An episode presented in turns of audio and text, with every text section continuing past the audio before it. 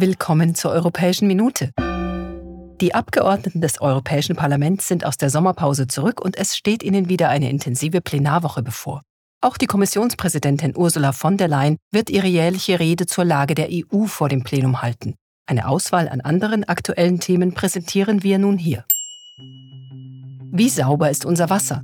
Moderne Analysemethoden können weit mehr Schadstoffe herausfiltern, als bisher berücksichtigt wurden. Die Abgeordneten wollen deshalb die Liste der Oberflächen- und Grundwasserschadstoffe erweitern. Dazu könnten Mikroplastik, speziell resistente Mikroorganismen oder auch Sulfate gehören. Außerdem sollen Firmen, die für die Umweltschäden verantwortlich sind, zur Finanzierung der Überwachung beitragen. Jedes Jahr erhalten Patienten und Patientinnen in der EU über 25 Millionen Bluttransfusionen. Das Blut und andere lebensrettende Spenden werden in der EU Substanzen menschlichen Ursprungs genannt. Die Abgeordneten wollen nun die Sicherheits- und Qualitätsstandards für alle Beteiligten verbessern. Es soll auch sichergestellt werden, dass genug dieser Substanzen menschlichen Ursprungs für medizinische Zwecke in der EU vorhanden sind. Geografische Angaben spielen bei Erzeugnissen des Handwerks und der Industrie eine große Rolle.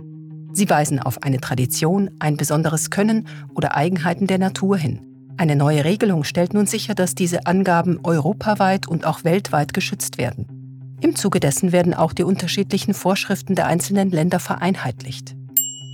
Die Abgeordneten stimmen über neue Regeln für umweltfreundlichere Kraftstoffe im Flugverkehr ab. Bis 2050 müssen 70 Prozent des Treibstoffs grün sein. Das ist notwendig, damit die EU ihre Klimaziele erreichen kann. Viel eher schon, in zwei Jahren, wird es ein EU-Label für die Umweltbilanz von Flügen geben. Es macht den CO2-Fußabdruck eines Fluges pro Passagier sichtbar. Das war die Europäische Minute, eine Sendung des Europäischen Parlaments. Wir wünschen einen schönen Tag.